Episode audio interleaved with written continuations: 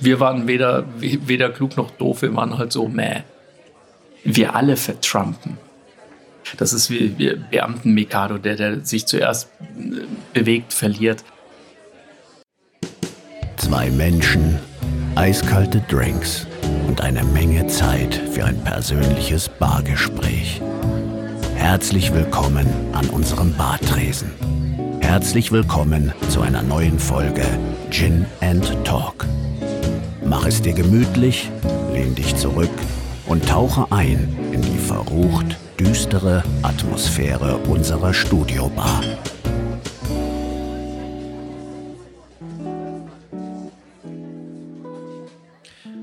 Hallo lieber Richard Gutjahr, herzlich willkommen hier bei uns an der Bar. Du warst ja schon öfter hier, aber wir haben bisher noch nie eine Audioaufnahme mitlaufen lassen. Und ich dachte mir, für unseren Gin Talk Podcast machen wir das heute mal. Und ich freue mich sehr, dass du hier bist. Herzlich willkommen. Vielen Dank für die Einladung. Ich bin sehr, sehr gespannt, was du mit mir vorhast. Wir starten diese zweite Folge direkt mit etwas, was wir bisher nicht gemacht haben. Es gibt nämlich Essen in diesem Podcast. Du hast vor dir die Leberkas Bowl Hupsi stehen. Unser Lieblingskoch Vincent Fricke hat sich da inspirieren lassen von unserem allerliebsten bayerischen Wirtschaftsminister Hupsi Hubert Aiwanger, den wir ja in den letzten Wochen immer wieder mit ganz tollen Reden gehört haben. Das Essen für den Podcast ist also schon mal gesichert. Alles andere wird sich dann jetzt zeigen. Verhungern werden wir nicht. Genau. Aber starten wir mal mit der wichtigsten Frage momentan. Wie geht's dir denn in dieser Zeit, die wir gerade durchleben? Ähm, ganz gut. Das ist mein erster, du wirst lachen, es ist mein erster freier Abend, also wirklich der erste freie Abend seit dem Lockdown. Also ich habe wirklich nur gerödelt, nur gemacht, nur irgendwie geguckt, was kannst du retten von dem, was dir irgendwie weggebrochen ist. Und ähm, habe sehr viel mir sehr viel Wissen angeeignet. Also ich habe mich äh, tatsächlich weitergebildet, wenn man das so sagen kann, in äh, digitalen Skills. Ich habe ähm, wieder meine, meine Software-Skills aufgefrischt, habe mir die neuesten Versionen von irgendwelchen Schnittprogrammen runtergeladen, habe äh, Tutorials geguckt, wie blöd, habe ähm, meine eigenen Webinare ähm, ja gestaltet und und und konzipiert und mit sehr spannenden Themen. Dankeschön. Und äh, ja, und gestern habe ich dann mir noch mal so richtig Hardcore so eine Dublette gegeben, also zweimal zwei Kurse hintereinander, einer sogar drei, dreieinhalb Stunden lang bis in den späten Abend. Wir konnten gar nicht aufhören. Und heute habe ich jetzt wirklich noch, noch Rechnungen geschrieben bis kurz vorhin und jetzt, jetzt bin ich hier. Es ist ja eine verrückte Zeit, in der wir da gerade leben. Und du hast gestern einen Tweet abgesetzt, in dem du gefragt hast, ob denn jetzt langsam wirklich alle durchdrehen. Und ich kann mir gleich mehrere Leute vorstellen, die dich zu diesem Tweet inspiriert haben könnten. Allen voran unser aller Lieblings-US-Präsident Donald Trump, der ja gerade einen äh, Schlachtzug gegen Twitter und Facebook, vor allem Twitter, führt und ähm, diese sozialen Netzwerke unter Druck setzen möchte. Vor allem deshalb, weil sie es gewagt haben, also Twitter es gewagt hat, einen Tweet von ihm zu kritisieren. Wie erlebst du dieses absurde Schauspiel? Es ist kein absurdes Schauspiel. Das ist, äh, ich, ich, ich äh, sehe darin überhaupt nichts, nichts äh, Verrücktes, sondern das ist sein altes Playbook, das er sehr minutiös äh, durchspielt und es war fast schon zu erwarten. Ähm, was ist denn seit gestern passiert in den USA. Wir haben seit gestern 100.000 Tote. 100.000 Corona-Tote. Und jetzt musste er ja irgendetwas wieder, irgendeine eine Zote vom, vom, vom Stapel lassen, damit wirklich sich jetzt alle ne, rund um den Globus auf seinen Tweet stürzen und auf seine, seinen Krieg, den er jetzt ging. Ne? War schon immer so ein Ding, ne? wenn du selber irgendwie Probleme hast und so weiter, wag the dog, ne, fangen Krieg an. Und er fängt jetzt keinen Krieg an im Sinne von, ne, mit, mit, mit, mit irgendwelchen Waffen und, und, und China oder, oder sonst was. Nein, er erklärt Twitter den Krieg. Und, und, und es funktioniert. Wir reden drüber. Es funktioniert. Und er hat ja momentan in dieser verrückten Zeit auch einen Wahlkampf zu führen, was ja ohnehin schon total absurd ist. Aber er zieht das Ganze durch und holt aber irgendwie nur diejenigen ab, die ohnehin auf seiner Seite standen oder die noch übrig davon sind. Und das Schlimme ist ja über die 100.000 Toten oder über 100.000 Toten, die es in den USA nun gibt, spricht er nicht. Er versucht das komplett zu ignorieren. Spricht keiner drüber. Es spricht keiner drüber. Er äh, lässt das sozusagen jeden Journalisten, der es überhaupt noch probiert, auch über seine Pressesprecherin im Weißen Haus einfach äh, stehen. Und ähm, das Land ist so mit sich selber beschäftigt. Ich glaube, die haben innerlich den Präsidenten sowieso schon alle aufgegeben. Und, und er kann jetzt nur noch eines tun, und zwar Hardcore seine Hardcore-Fans zu mobilisieren. Ich würde, wie schon nee, ich habe damals nicht die Wette abgegeben, dass Trump gewählt wird. Aber ich habe gesagt, ähm, seid euch nicht so sicher. Das, das habe ich sechs Monate vor seiner Wahl mal geblockt, weil das war nämlich beim, nach dem Brexit. Nach dem Brexit habe ich äh, am nächsten Tag einen Blogpost geschrieben, habe gesagt, ähm, das war äh, diese Überraschung, die wir erlebt haben. Ne? Abends sind wir ins Bett gegangen mit, die Wahl ist so gut wie gewonnen. Und am nächsten Morgen sind wir alle mit dem Brexit aufgewacht.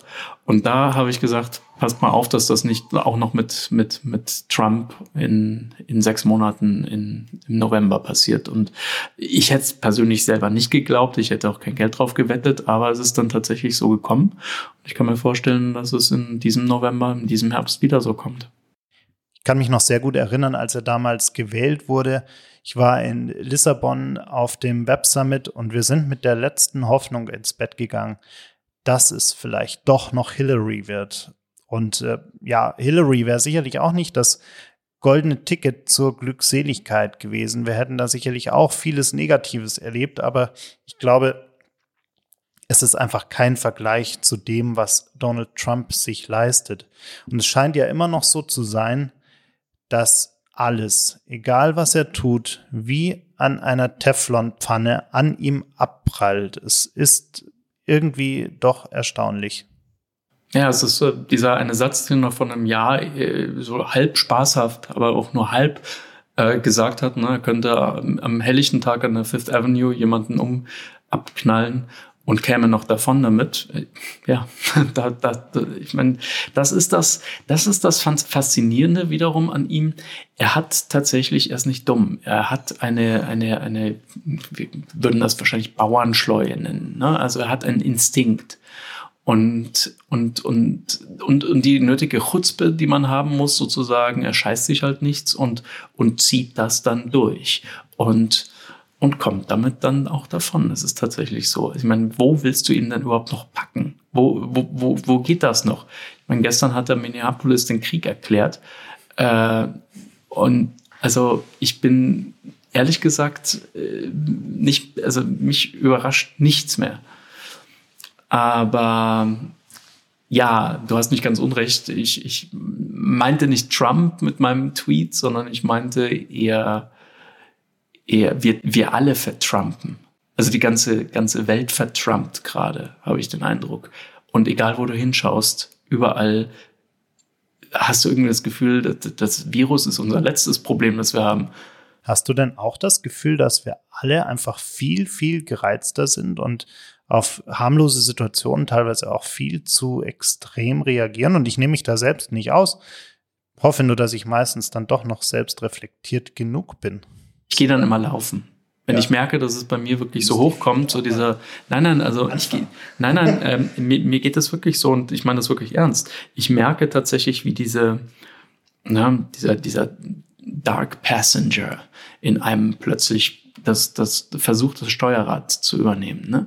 Also wir alle kennen das ja auch, deswegen resonieren auch immer diese gut und böse Filme mit uns so, ne? Komm rüber, Luke auf die dunkle Seite der Macht. Und, ähm, und, und es ist so, deswegen, deswegen mögen wir diese Filme auch immer so gerne oder auch diese Märchen, ne? dieses, dieses, weil wir beide, also wir alle natürlich beide Seiten in uns tragen. Ne? Ähm, das Gute kann nur funktionieren, kann nur obsiegen, wenn es auch das Böse gibt. Und, und, und wir tragen eben nun mal beide, keiner ist ganz gut und ganz böse, sondern ne, das ist immer so ein, so so ein, so ein Cocktail.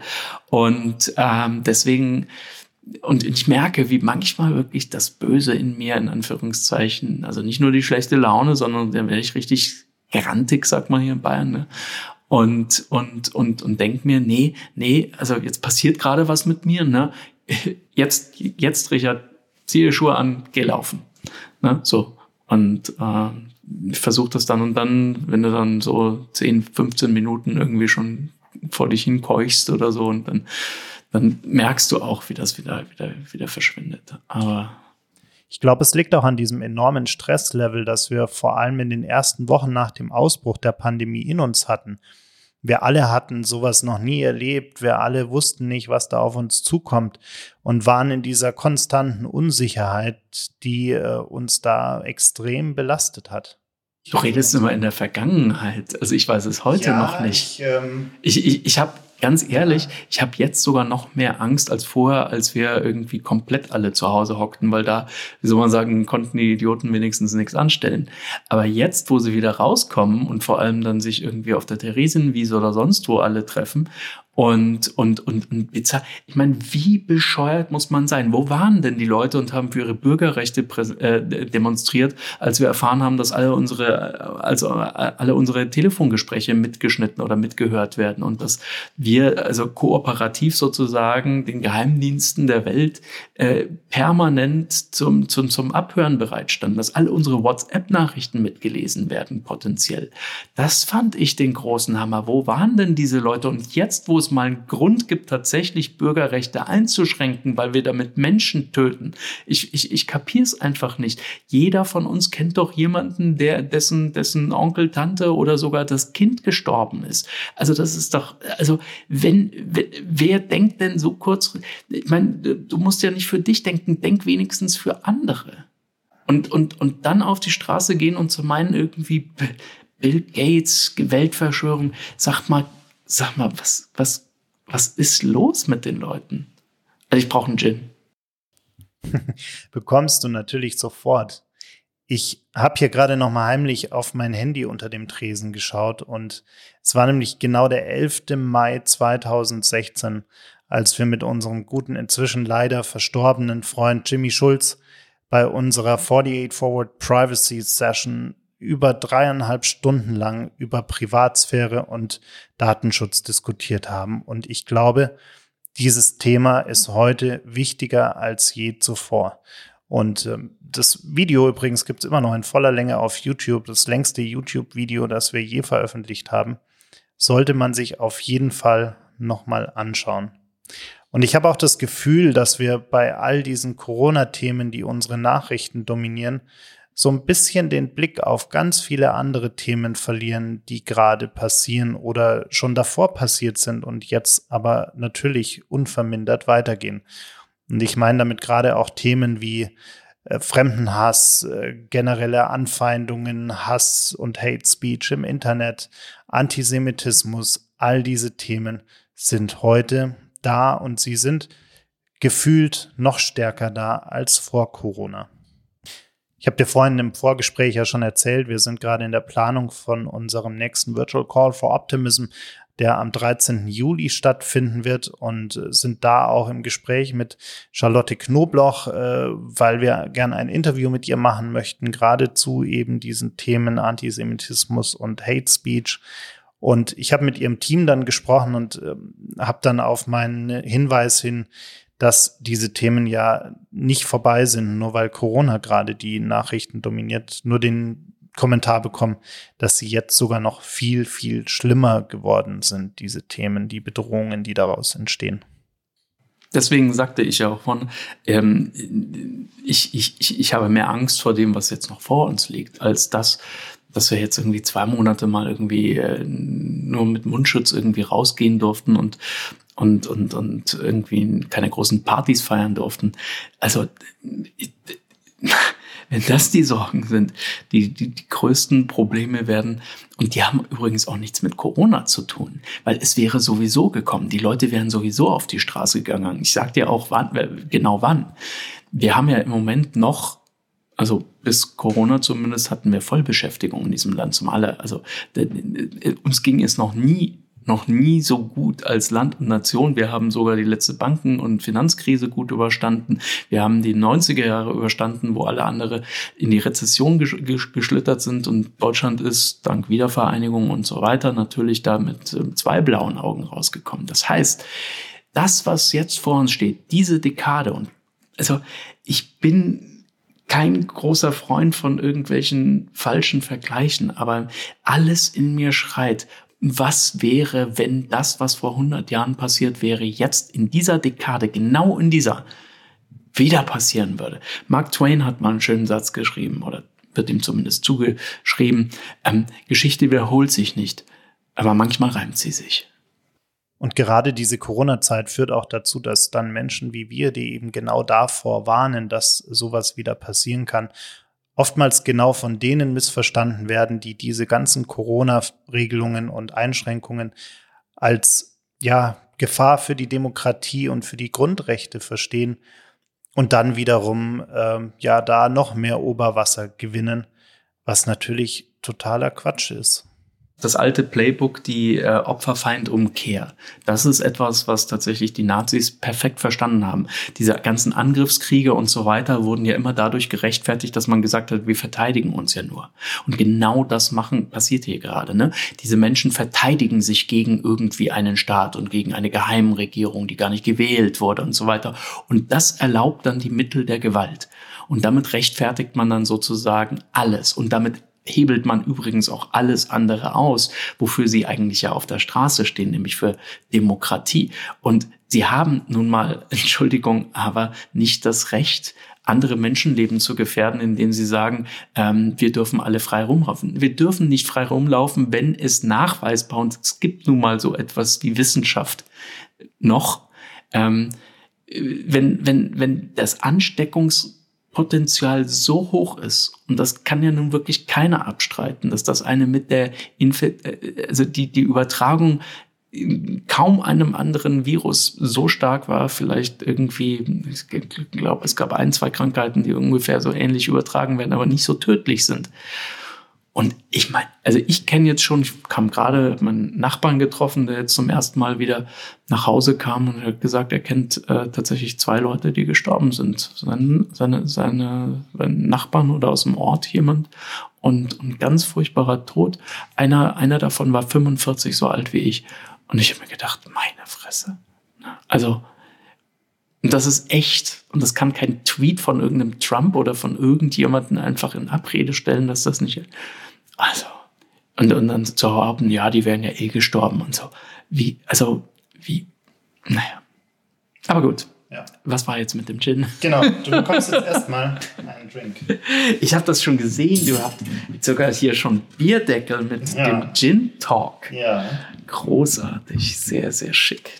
Du bekommst jetzt erstmal unseren eigenen Hausdrink sozusagen. Du weißt ja, ich habe so eine gewisse Liebe zu Finnland und insbesondere zu Helsinki und bin da sehr häufig.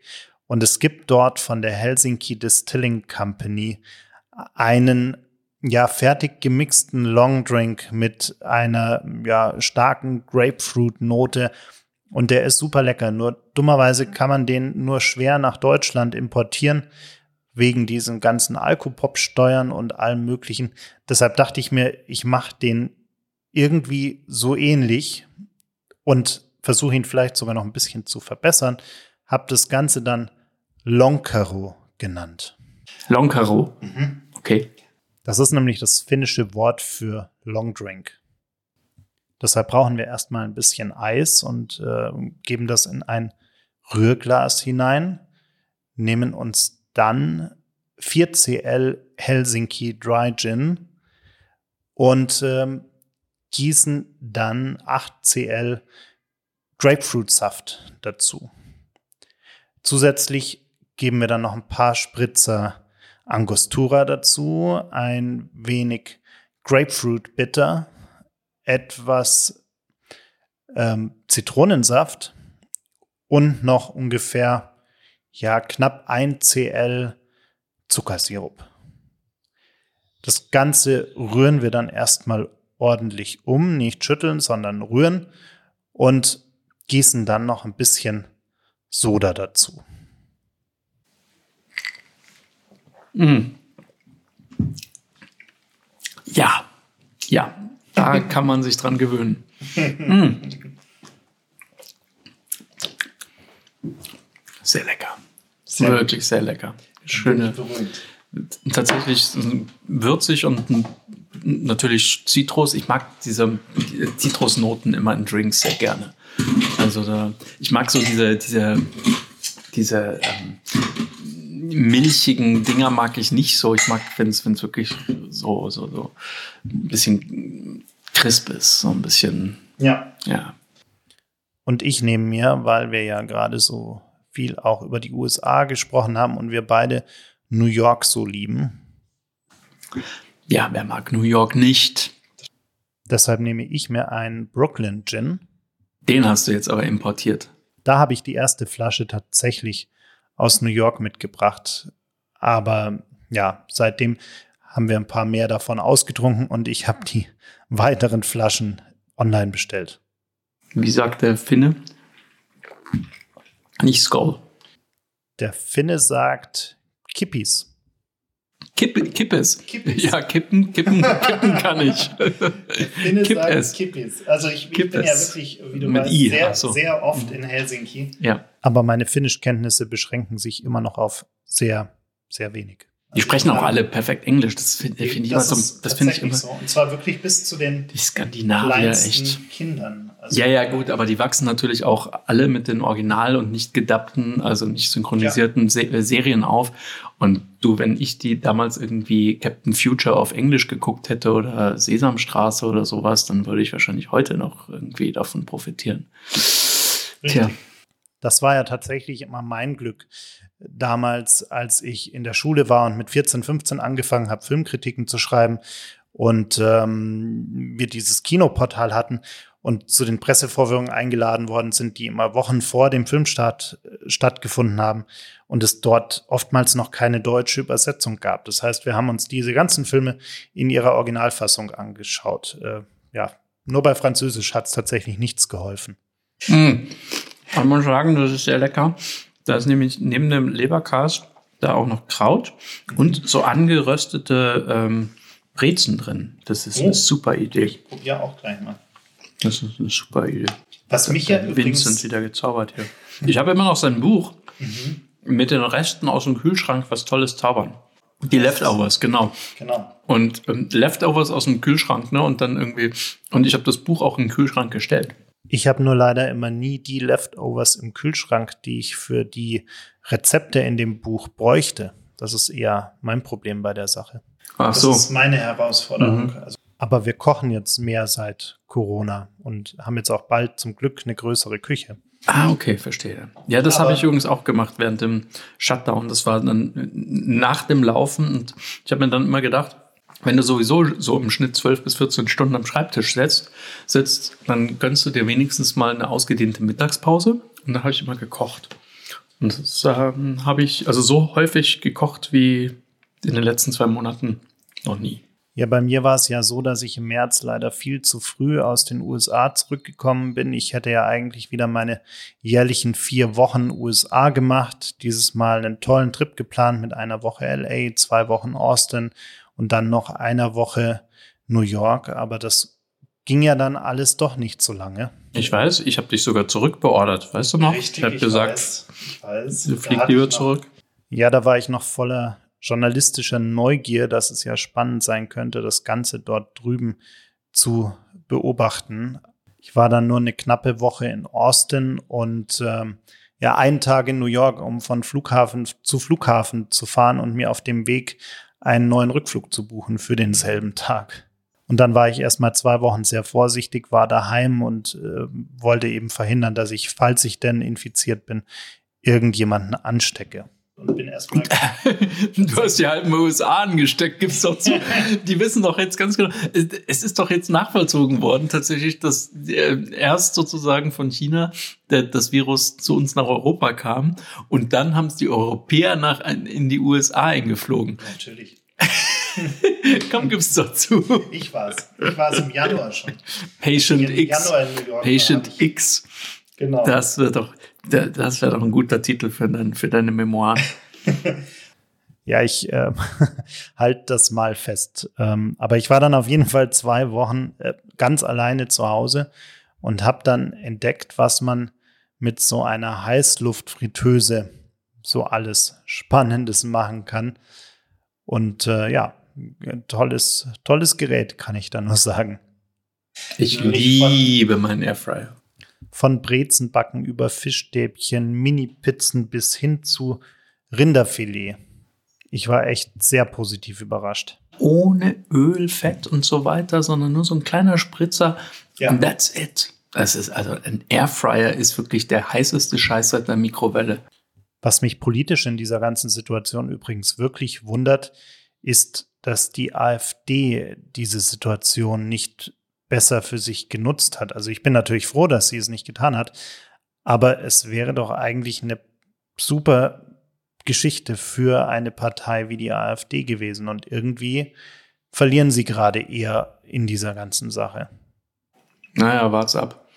Sie haben es sie haben's versucht und sie waren halt jetzt im Moment quasi mit Flügelkämpfen beschäftigt und da meuchelt also der eine den anderen und ähm, das würde ich aber jetzt nicht als, wie soll man sagen, als, als gegeben aus, äh, auslegen, dass das, dass das vorbei ist. Ich meine, es war ja schon ziemlich hardcore, was da hinter den Kulissen abging bei der AfD. Und wir sind jetzt alle so abgelenkt durch unser eigenen ne, Masken tragen oder nicht und Schule und Homeschooling und, und weiß der Teufel. Aber ähm, wäre jetzt eben nicht diese wären wir jetzt nicht so abgelenkt, dann würden wir viel mehr uns damit auseinandersetzen, was bei der AfD gerade hinter den Kulissen passiert. Und da, das ist ein, ein, ein Mord und Totschlag dort. Also ich kann mir vorstellen, weil wir sind jetzt mittlerweile wirklich so weit, und das muss man sich mal vorstellen, dass es jetzt bald sogar eine Partei noch rechts von der AfD geben wird. Und, und, und das Playbook auch hier ist im Grunde genommen ganz klar. Ähm, die, die, die Hardcore- ähm, der Hardcore-Flügel wird sich entweder abspalten oder schmeißt die anderen raus. Und bei der nächsten Wahl, ich meine, wir haben in einem Jahr Bundestagswahl. Also ich, nur weil die jetzt in den ersten Monaten einfach damit beschäftigt waren, sich gegenseitig irgendwie das Messer an die Kehle zu, zu, zu, zu halten. Also in einem Jahr ist Bundestagswahl. Also in eineinhalb Jahren sogar genug Zeit, sich zu sortieren. Und, und bis dahin wird, werden die wirtschaftlichen Folgen von Corona und die Rezession, die sowieso gekommen wäre, wird sich dann bei jedem Einzelnen von uns bemerkbar machen. Wir sitzen hier noch und trinken schön Gin. Vielleicht wird es die Firma, von der wir gerade einen Gin treffen, bis dahin gar nicht mehr geben. Und daran gekoppelt natürlich Hunderte von Arbeitsplätze und was mit der Automobilindustrie los sein wird, ich möchte es mir nicht vorstellen. Die Probleme, die jetzt schon VW hat, mit Software, mit Auslieferungen von, von, von, von Fahrzeugen, mit den ganzen, mit, der Halde von nicht gekauften äh, Autos, die dann, die, die, die, die, die verschrottet werden müssen. Ich meine, das muss man sich mal vorstellen. Niegelnagelneue Autos. Die finden keine Abnehmer mehr. Also da können die noch viele Autogipfel machen und, und noch Boni zahlen dafür, dass man ein Auto geschenkt vielleicht sogar noch nimmt. Ähm, nee, das wird, das wird brutal. Also ich mache mir wirklich große Sorgen, weil man muss sich ja vorstellen, AfD ist in jedem Länderparlament mittlerweile vertreten ähm, äh, nach und nach sogar auch schon in den Rundfunkräten der öffentlich-rechtlichen, die, die, ja abschaffen wollen. Ne? Das muss man sich ja auch mal vorstellen. Und ähm, 20 Prozent, ne, im Moment drunter, klar, aber bis zu 20 Prozent sind vorstellbar. Heute wo wir noch nahezu Vollbeschäftigung haben im Land. Also was meinst du? Und ich könnte es noch nicht einmal jemanden verübeln, einen Familienvater, einen Braven, der immer brav seine Steuer gezahlt hat, der immer brav irgendwie auch sein, sein Kreuzchen bei der CSU gemacht hat.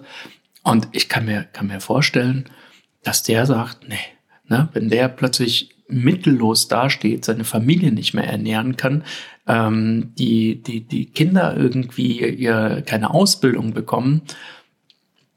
Also, meine Fantasie reicht weit. Ich meine, die stehen ja heute schon zum Teil auf der Straße und fordern irgendwelchen, irgendwelchen Blödsinn. Ähm, ist das auch ein bisschen politisches Greenwashing, was die da gerade machen, damit sie dann eben rechtzeitig vor der Wahl sagen können, naja, wir sind ja gar nicht rechts, wir haben uns ja von allen Flügeln getrennt, die rechts waren? Nein, nein, das ist kein Greenwashing. Die sind wirklich, so gerissen sind die nicht. Die sind zwar manchmal schlau, vor allem im Netz sind sie den anderen Parteien um, um Lichtjahre voraus, aber die, die Kämpfe, die da stattfinden, die sind echt. Na, also das ließe sich auch gar nicht so gut orchestrieren, dass man jetzt sagt, man macht jetzt so einen Showkampf oder so. Ah, ah. Nein, nein, äh, so clever sind sie dann zum Glück dann wieder nicht. Ähm, das ist jetzt tatsächlich, weil die auch genau wissen, ne, in einem halben Jahr, die Messer werden jetzt, halt jetzt gewetzt. Und jetzt muss man sich halt in den Rücken fallen und den, den Konkurrenten noch loswerden, weil in einem Jahr geht es dann wirklich nur noch um den Wahlkampf. Und bis dahin sozusagen muss feststehen, sozusagen, wer, wer, wer überlebt hat. Und ähm, nee, ich habe Politik nie so kennengelernt. Politiker sind cleverer, als wir denken, aber nicht so clever. Wenn du dir anschaust, was da sonst politisch gerade im Hinblick auf die Bundestagswahl bei uns im Land passiert, dann hat der Kampf um die Nachfolge von Angela Merkel ja schon längst begonnen. Und es gibt ja irgendwie so diese zwei Lager. Auf der einen Seite Markus Söder, auch als Corona-Hardliner, könnte man fast sagen. Und auf der anderen Seite der eher Corona-Softie Armin Laschet. Natürlich sagen beide, dass sie natürlich niemals Bundeskanzler werden möchten. Aber nimmst du das einem Söder wirklich noch ab? Nein, natürlich nicht. Aber das gehört, also das würde ich ihm auch gar nicht vorwerfen, weil das darf er natürlich nicht machen. Das ist wie, wie Beamten-Mikado, der, der sich zuerst äh, bewegt, verliert. Ähm, nein, nein. Ähm, das, eines habe ich gelernt, das äh, galt auch schon bei meinem, äh, wer hat mir das gesagt? Sigmund Gottlieb hat mir das mal beigebracht, hat gesagt irgendwie, das Amt, man darf sich nie um ein Amt bewerben, das Amt muss zu einem kommen so eine ganz klassische, ne, so, wie aus der guten alten äh, Adenauer Zeit vielleicht sogar schon noch, ähm, das so so so ticken die, ne? Und deswegen darf natürlich, wenn Söder jetzt erklären würde, er will kandidieren oder sowas, dann wäre er dann wäre er verloren. Und der, der, ist so klug, das würde er nie machen. Er hat sein Netzwerk und er weiß schon sozusagen, wann er dann von irgendjemanden sozusagen den Ruf bekommen soll, den Auftrag gibt er natürlich selber, aber dann, dann, dann kommt das sozusagen über Bande und dann sagt er, was ich? Nein, ich wirklich, nein, nein, nein, nein. Also, ne, dann ziert er sich zwei Wochen, dann lässt, äh, heißt es plötzlich, ja, also da ist noch das letzte Wort nicht gesprochen und dann macht er seine Pressekonferenz und sagt irgendwie, ja, also in dieser Zeit, in dieser schweren Stunde, darf sich niemand um die Verantwortung drücken. Na, wenn ein Politiker, übrigens auch, habe hab ich gelernt, weil ich das wirklich 20 Jahre lang wirklich die Nachrichten gemacht habe, wenn ein Politiker mal sagt, dass er also die Verantwortung übernimmt, heißt das auf Deutsch, er reißt die Macht an sich. Na? Also er will die Macht an sich reißen, das klingt aber nicht so geil und deswegen sagt man, ich, äh, ich, ich, ich, ich trete diese schwere Bürde an und ich übernehme die Verantwortung. Ja, ich stelle mich der Verantwortung. Äh, Untertitel, ne? Äh, ich, ich, ich, ich, ich will, ich, ich will der Bestimmer sein. Ne? Und, und, und, und gerade jemand wie Söder hat da wirklich, muss ich aber auch ganz ehrlich sagen, 40 ähm, Jahre lang wirklich einfach seine Hausaufgaben. Der hat wirklich, ich glaube, seitdem er Teenager war, wusste er, was er werden will und hat minutiös darauf hingearbeitet. Und jetzt ist, jetzt ist die Stunde zu ernten. Ne? Erst Ministerpräsidentenamt Und, und, und dann schauen wir mal weiter. Meinst du, er hat noch eine ernste Konkurrenz? Naja, März ist ja durch Corona sozusagen, März ist, glaube ich, das, das, das größte Opfer von Corona, das wir alle, also jetzt politisch übertragen. Ich möchte nicht den wirklichen Opfern zu nahe treten, aber er ist politisch das größte Opfer von allen. Weil der hatte echt gute Karten gerade im sehr konservativen, fast schon AfD-Lager der, der CSU und CDU und der Union, also hatte große äh, Freundeskreise heißen ja auch so Freundeskreise immer in der Politik. Ne? Das sind immer so, tatsächlich, es gibt diese Hinterzimmergespräche. Da muss ich den Spinnern draußen auf der Straße recht geben. Es gibt Klüngelrunden, ja. Das ist jetzt kein Geheimnis, aber ähm, da äh, werden auch einzeln manche Journalisten eingeladen. Ne? Und ähm, das ist in der Tat wahr. Nur ähm, das, was jetzt mit, mit Söder ist, äh, der, der, der weiß ganz genau, jetzt ist noch zu früh. Ne? Wenn du dich zu früh bewegst, aus der Deckung wagst, dann äh, verbrennst du auch, bis es, bis, bis es dann zum Schuhe kommt. Und deswegen ist März jetzt tatsächlich, ist jetzt weg, weil wir haben jetzt und ne, Söder genauso wie Laschet ist, ist die Stunde der Exekutive. Das heißt also, Krisen sind immer äh, zum Vorteil derjenigen, die gerade in der Regierung sind. Deswegen haben wir jetzt auch von der FDP gerade nichts. Die SPD gibt sowieso nicht mehr. Und deswegen ähm, haben, machen es eigentlich jetzt nur noch die beiden miteinander aus. Jetzt essen wir ja hier gerade die Leber Cast Bowl Hupsi. Was sagst du denn zu dem Auftreten von unserem bayerischen Wirtschaftsminister Hubert Aiwanger? Ich kann mich noch gut erinnern, wie wir bei Bits and Pretzels äh, in, im Publikum saßen und uns seine Rede angehört haben, wie er in äh, wahnsinnig schlimmem Englisch versucht hat, vor Barack Obama zu sprechen. Und jetzt liefert er eine Rede von Stoiber-Qualität quasi im Wochentakt ab. Und du, aber das ist nichts dagegen. Ich habe dir vorher, kurz bevor wir hier angefangen haben, ja auch so, so einen kleinen Ausschnitt gezeigt, als ich mal Oettinger mit Oettinger irgendwie auf einer Bühne saß. Und, und da sind die, finde ich, irgendwie in der alten Tradition. Ich muss jetzt aber ganz ehrlich zur Verteidigung von Aiwanger und von Oettinger sagen, ähm, ich habe schon zu viel Gin getrunken. Nein, ich musste ihm so ein bisschen verteidigen, weil auch mein Vater ist so die, diese Generation und die haben tatsächlich ähm, nie in der Schule irgendeine Berührung mit einer Fremdsprache gehabt, außer Latein oder Griechisch. Und, und das ist ein Riesendefizit. Das heißt, das ähm, ist geografisch bei diesen Menschen leider so bedingt. Na gut, der Aiwanger ist ein bisschen jünger als mein Vater, aber dafür hat er halt, sagen, hat, hat, er jetzt, hat er jetzt halt auch nicht gerade äh, irgendwie auf dem, also ich weiß nicht, wo er, ich möchte ihm nicht so nahe treten. Nochmal, es ist biografisch tatsächlich anders. Die hatten kein Netflix, die haben keine Serien irgendwie im Original gucken können und und das war damals auch einfach auch gar nicht nötig. Ja, also ähm, es waren, waren, war, war alles synchronisiert. Ähm, man, man hatte Kirchturminteressen. Es gab keine Globalisierung, wie wir sie jetzt erleben. Die konnten nicht mal eben wie wir einfach mal nach Manhattan fliegen und dort irgendwie lecker Gin trinken. Also ich möchte, ich möchte, also das, das muss man ihnen, das muss man ihnen tatsächlich, finde ich, verzeihen, dass die da nicht so bewandert sind. Was man ihnen einfach vorwerfen muss, ist, dass sie manche Themen einfach sehentlich oder wissentlich verschleppen. Und wir erleben es ja gerade mit der, mit der Corona-Krise, dass wir, dass wir jetzt, dass, dass wir mehr könnten. Dass wir mehr können. Und zwar alle. Wir haben immer gesagt, wir in Deutschland sind irgendwie so super analog und immer hinterher und so weiter. Und das stimmt waren wir oder sind wir auch, sind wir auch heute noch. Aber ich bin ehrlich gesagt positiv überrascht, wie schnell, wenn uns irgendeine Macht dazu zwingt, wie jetzt eben ein, ein, ein Virus, wie schnell wir in der Lage waren, plötzlich alles irgendwie auf Homeoffice umzustellen. Plötzlich waren die Leute, die noch nie, die noch nicht mal irgendwie die, die Maus richtig bedienen konnten, waren plötzlich in der Lage, irgendwelche äh, Zoom-Konferenzen zumindest anzuklicken.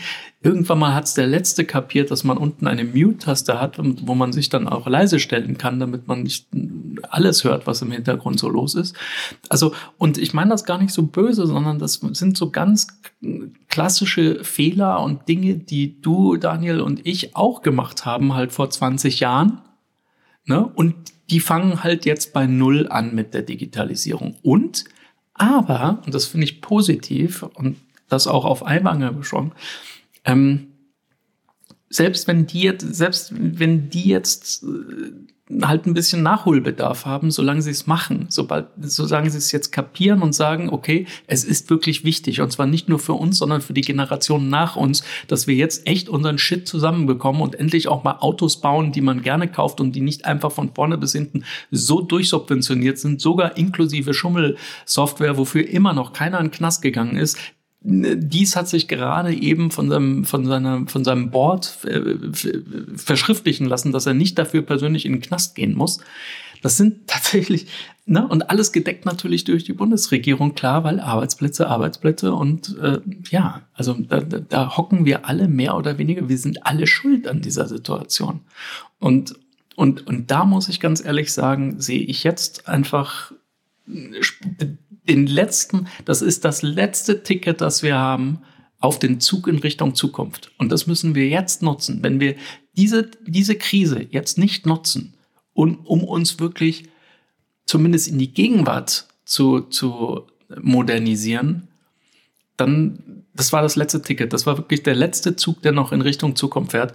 Und wenn wir, wenn wir Deutsche jetzt da nicht aufspringen, dann in der Tat glaube ich, sollte sich jeder nach einer hübschen Zweitwohnung oder irgendwo im Ausland umschauen, weil dann, dann haben wir ja echt ein Problem. Ich meine, dass Hubert Aiwanger äh, Hochdeutsch als Fremdsprache sieht, ist sicher amüsant, aber ich habe eigentlich ein viel größeres inhaltliches Problem mit ihm, wenn er Reden hält, in denen er sagt, dass, naja, wenn man zu Hause ist, kauft man auch kein neues Auto, aber jetzt, wo man wieder in den Biergarten fahren kann, wenn man wieder zur Oma fahren kann, dann kauft man sich auch wieder ein neues Auto und man dann auch noch eine ähm, ja, Autokaufprämie hinterherwerfen möchte, die auch noch zusätzlich für äh, Benziner gelten soll und man gleichzeitig auf der anderen Seite komplett ignoriert, dass kleine und mittelgroße Betriebe seit Wochen kämpfen, um an Corona-Hilfen ranzukommen, insbesondere auch an Kredite ranzukommen.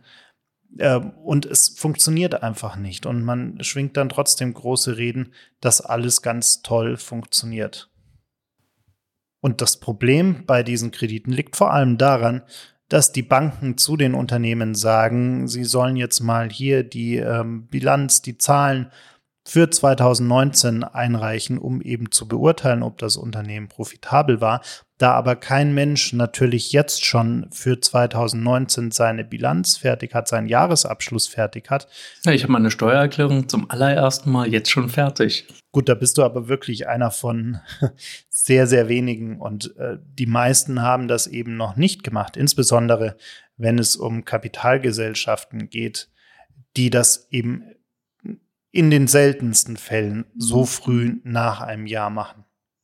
Und das wiederum bedeutet, dass für die Bewertung, für die Kreditentscheidung der letzte gemachte Jahresabschluss herangezogen wird. Und das ist dann in der Regel das Jahr 2018. Das heißt, ein Unternehmen kann im Jahr 2019 so profitabel gewesen sein, wie es möchte. Wenn es 2018 Verlust gemacht hat oder aber nicht genug Gewinn erwirtschaftet hat, um den Kapitaldienst des Kredites für ein Jahr zu decken, wird die Kreditentscheidung negativ ausfallen. Und gerade in einem Land wie Deutschland, in dem gerade kleine Unternehmen mit äh, Steuern so abgestraft werden, wenn sie denn Gewinne machen, selbst wenn sie diese nicht auszahlen, ist genau diese Situation, genau dieser Umstand und dieser Umgang mit diesen Krediten wirklich fatal. Tja, Jetzt bräuchte man eine FDP, aber der Vorsitzende hat die Partei ja auch in, in die Bedeutung erst aus dem wie der Phönix aus der Asche äh, in den Bundestag zurückgeholt und jetzt jetzt äh, reitet er sie in den Abgrund. Ähm, ja, interessant, ne? Also das wird ein interessante, das wird ein interessanter Wahlkampf auf alle Fälle und äh, wie gesagt, meine Meinung kennst du.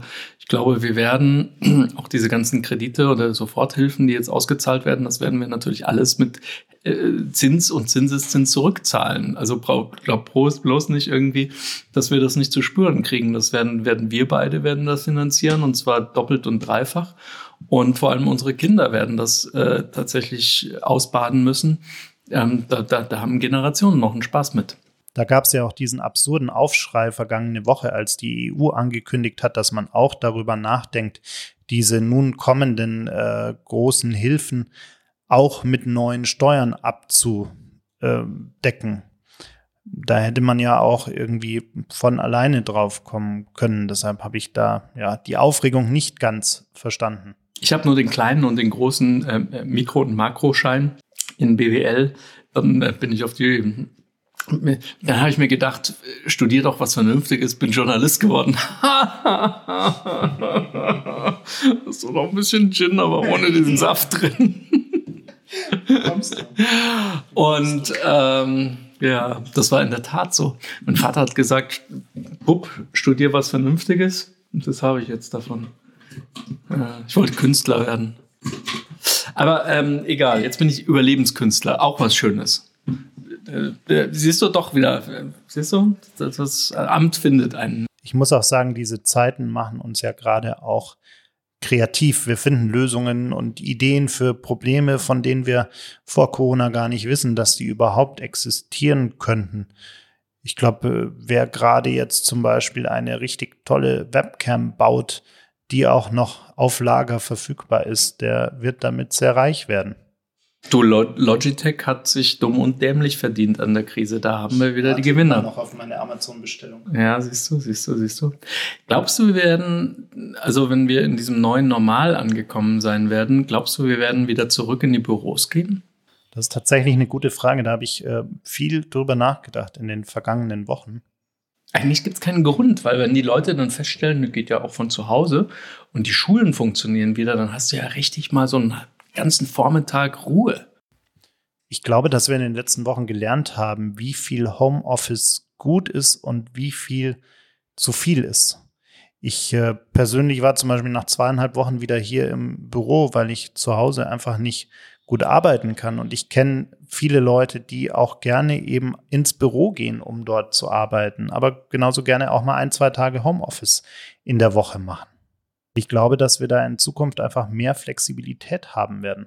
Ja, aber was Bereichen. ist denn, wenn du dir das gar nicht mehr so aussuchen kannst, sondern die Unternehmen, die jetzt auch gesehen haben, naja, geht doch, und dann geht's, sind jetzt gerade, ne, wir haben Rezession, wird sicherlich länger dauern. Das heißt also, na, wir müssen jetzt ein bisschen sparen.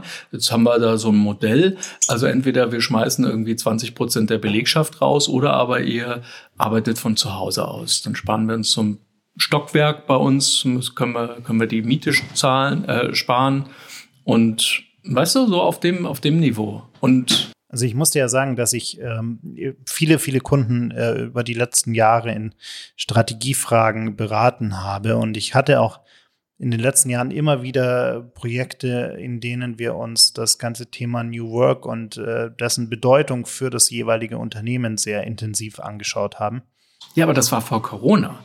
Jetzt ja, merkst du ja, ich, weißt du, was ich glaube? Weil äh, du, du, du, also ich möchte nichts im Mund legen, aber ähm, ich glaube, so richtig kapieren tun es die Leute wirklich erst, danke, werden es die Leute wirklich erst, wenn sie es halt mal spüren. Also ich habe bei der ganzen Digitalisierung immer die Erfahrung gemacht, dass die Leute wirklich nie kapiert haben, was das eigentlich alles bedeutet, bis es dann plötzlich bei ihnen vor der Haustür steht.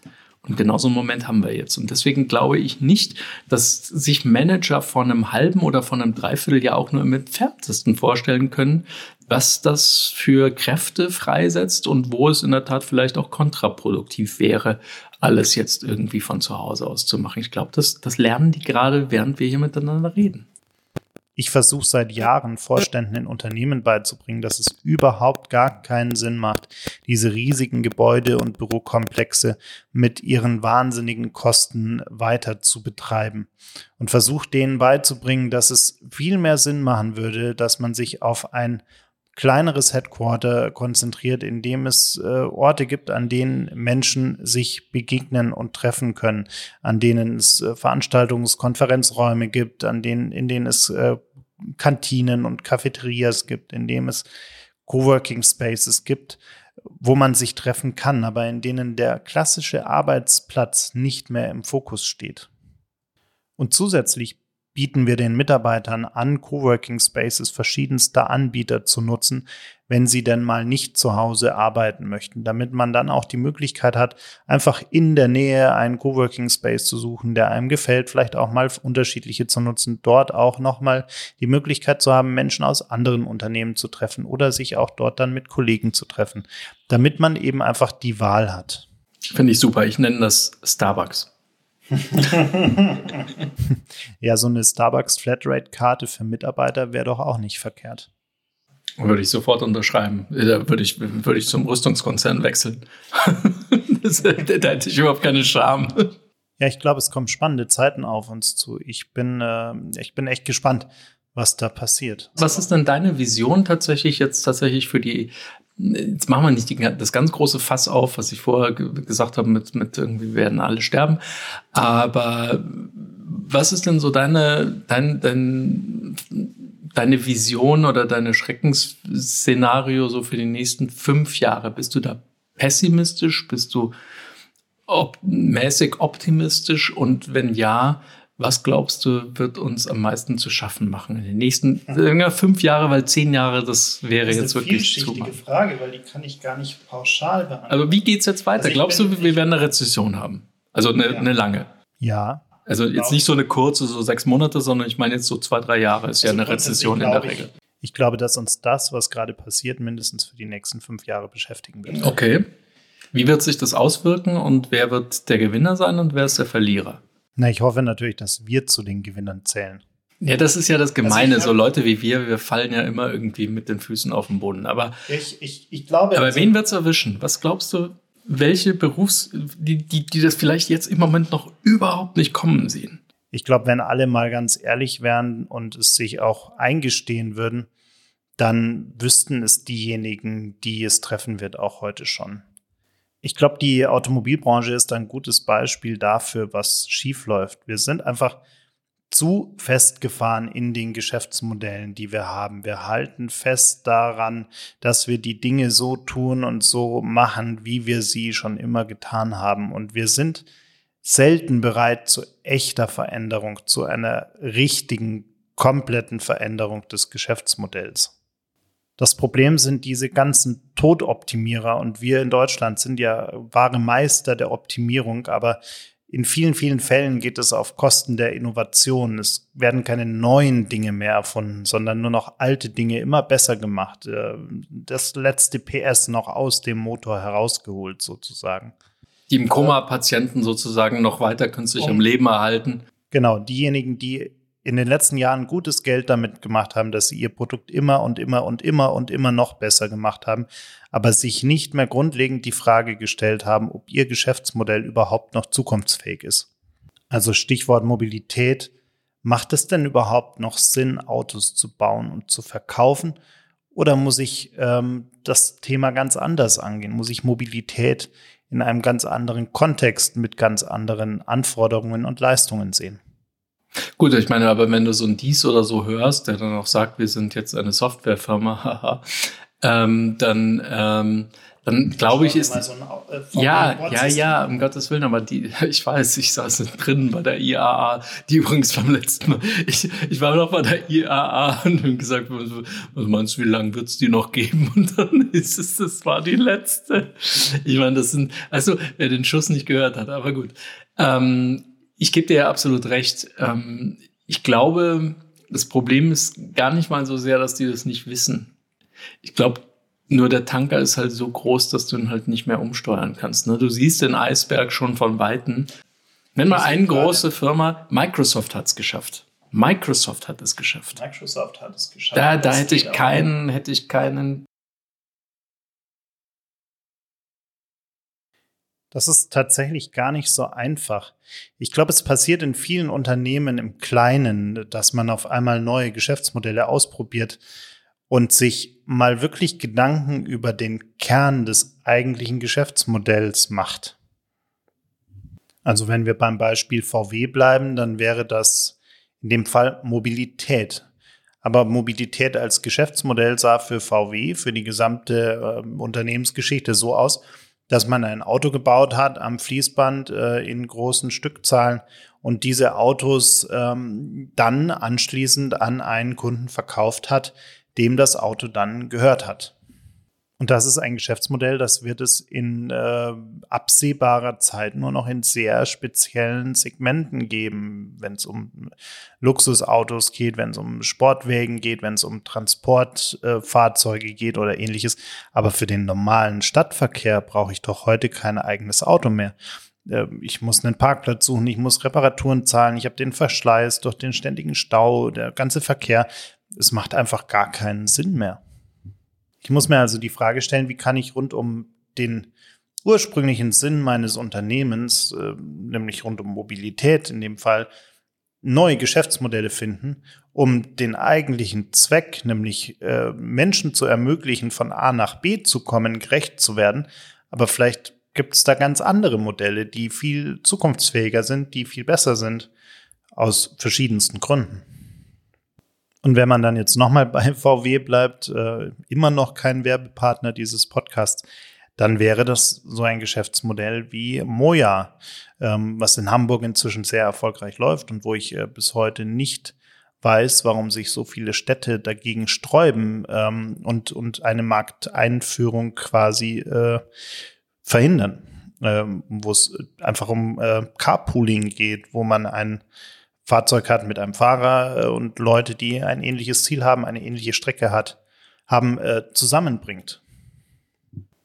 Ich muss als Unternehmer einfach mal den Mut haben zu hinterfragen, ob das, was man da gerade macht, überhaupt noch Sinn macht, ob es Zukunft hat und ähm, wie eigentlich ein evolutionsfähiges Geschäftsmodell aussehen könnte. Denn der Begriff Transformation macht äh, in dem Kontext eigentlich noch weniger Sinn, als er bei der digitalen Transformation Sinn gemacht hat, weil am Ende des Tages gibt es ja keinen Endzustand. Also wir wollen ja Geschäftsmodelle, die sich weiterentwickeln.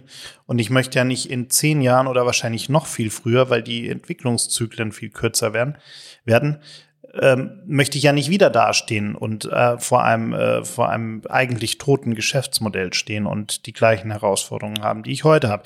Deshalb ich muss mir überlegen, wie Unternehmen äh, hier viel agiler werden können, viel flexibler werden können und anpassungsfähiger sein können. Und da sind wir dann auch bei einem Thema wie Business Purpose und der Frage, welchen Mehrwert kann ich mit meinem Unternehmen, mit meinem Geschäftsmodell, mit dem, was ich tue, eigentlich bieten. Und da geht es dann eben nicht mehr darum, ob ich mein Produkt jetzt zu Tode optimiere, weil ähm, ganz ehrlich, äh, ob ein Auto jetzt ähm, noch mehr PS hat oder ein besseres Entertainment-System, ist keine Weiterentwicklung des Geschäftsmodells. Da sind vielleicht dann kleine Services drin, die auch wieder Geld verdienen können, theoretisch. Aber ganz ehrlich, das ist nicht das, was wir brauchen. Das ist das, was uns dahin geführt hat, zu den Problemen geführt hat, die wir gerade haben. Aber siehst du, siehst du nicht, also ich versuche immer doch noch so ein bisschen Restoptimismus zu bewahren.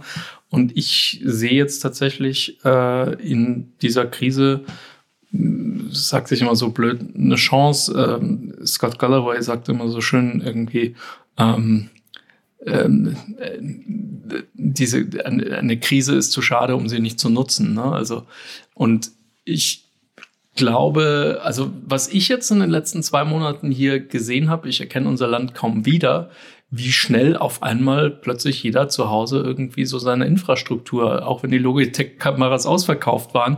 Also ich meine, auch das ist ja ein gutes Zeichen eigentlich. Das heißt also, wir haben uns jetzt einfach, wir haben jetzt endlich mal aufgerüstet und ich kann mir vorstellen, so diese Learnings, die wir jetzt in den letzten zwei Monaten alle miteinander, ich meine jetzt nicht dich, aber ich meine jetzt eben so einen Menschen, der einfach noch nie der noch nie irgendwie äh, außer irgendwie Minesweeper auf seinem Rechner gemacht hat und ein bisschen Excel, auf einmal plötzlich auch, auch, auch ähm, sich mit Multimedia beschäftigt hat und, und, und plötzlich Netflix guckt und, und, und, und, und auf einmal Dinge entdeckt. Leider eben auch, und das glaube ich auch das Problem, warum gerade die Spinner so aus allen Gullideckeln kommen, halt zum allerersten Mal vielleicht irgendwie mal auch äh, fernab von Google irgendwelche Dinge auf YouTube angeguckt haben und meinen, das ist jetzt alles echt, was die da sehen. Ne? Also die sind einfach medial, leben die halt noch so Ende der 90er Jahre. Damals habe ich auch gerne Akte X geguckt und ich glaube immer noch daran, dass äh, Mulder und Scully in Wirklichkeit Aliens sind. Aber das ist äh, sozusagen, da, da muss man so, das sind so Häutungen, würde ich sagen, irgendwie. Und das sind wir gut, glaube ich, glaube ich jetzt. Äh, also ich, ich will, ich will uns noch nicht aufgeben dahingehend, dass das alles, dass wir nicht lernfähig sind. Ich habe jetzt auf einmal, ich war überrascht von uns Deutschen, dass wir dann doch irgendwie, wenn man uns die Pistole auf die Schläfe hält, dass, dass wir dann doch innovationsfähig sind. Das wollte ich eigentlich. Da gebe ich dir recht und ich glaube auch, dass ähm, ja ich, ich persönlich mache mir weniger Sorgen um die Wirtschaft auf ähm, eine mittlere Perspektive. Ich habe mehr Sorgen, äh, was mit unserer Gesellschaft passiert. Und äh, man sieht ja, was die letzten Jahre passiert ist. Ich glaube, dass äh, diese ganze Corona-Sache nochmal ein, ja, ein Katalysator sein wird für eben diese negativen Bewegungen und Entwicklungen. Und ähm, ich habe so ein bisschen die Befürchtung, dass die wirtschaftliche Erholung aus dieser Rezession heraus ein Stück weit zu spät kommen wird äh, und die gesellschaftlich negativen Entwicklungen da vielleicht ein bisschen zu schnell da sein werden. Ich bin da auch immer noch ein bisschen äh, traumatisiert von einer Ausstellung, die ich letztes Jahr in Berlin besucht habe und ich glaube, es gibt sie immer noch und ich hoffe sehr, dass es sie nach Corona auch noch geben wird. Ähm, die Ausstellung heißt Hitler, wie konnte das passieren? Und äh, ist in einem äh, ja, ehemaligen Bunker un untergebracht. Und diese Ausstellung zeichnet minutiös von der Geburt Adolf Hitlers bis zu seinem Tod nach, was in äh, diesem Land und, und in Europa in dieser Zeit geschehen ist. Und ähm, gerade in den ja, fünf bis zehn Jahren vor der Machtübernahme sieht man schon eine ganze Menge, leider eine ganze Menge Parallelen zu dem, was äh, hier bei uns äh, aktuell und in den letzten Monaten und Jahren passiert ist. Auch Hitler hat damals erstmal niemand wirklich ernst genommen. Die Partei hatte keine nennenswerten äh, oder beunruhigenden Wahlergebnisse und es war alles nicht wirklich ernst. Es war alles, ja, vielleicht ähnlich wie es heute bei der AfD ist. Äh, es ist, sie sind sichtbar, sie gewinnen äh, Land, aber es ist noch keine richtige Bedrohung. Und dann ging es aber auf einmal sehr, sehr schnell damals. Und was ich da besonders interessant fand, ähm, war ein Artikel, der im äh, November 1922 in der New York Times erschienen ist und der eben auch dort ausgestellt ist und äh, absolut lesenswert ist für jeden. Ähm, der Journalist damals, der das geschrieben hat, der hat sehr genau beschrieben und war einer der ersten, der die Gefahren, die aus dieser Entwicklung in Deutschland hervorgehen könnten, sehr genau beschrieben hat und mit fast schon prophetischer Gabe ähm, ja davor gewarnt hat, was passieren könnte, wenn man genau diese Entwicklung eben nicht stoppt. Und ich glaube, es war vor zwei Jahren, da hat äh, ein äh, irischer Journalist einen sehr, sehr ähnlichen Artikel in der Irish Times veröffentlicht, in dem er die Situation in Europa sehr, sehr gut äh, beschrieben hat und eben auch davor warnt, was passieren könnte. Und ähm, es gibt gerade zwischen diesen beiden Artikeln sehr beunruhigende Parallelen, wenn man jetzt wirklich mal nur das anschaut, was darin jeweils beschrieben ist. Äh, das ist wirklich sehr, sehr interessant.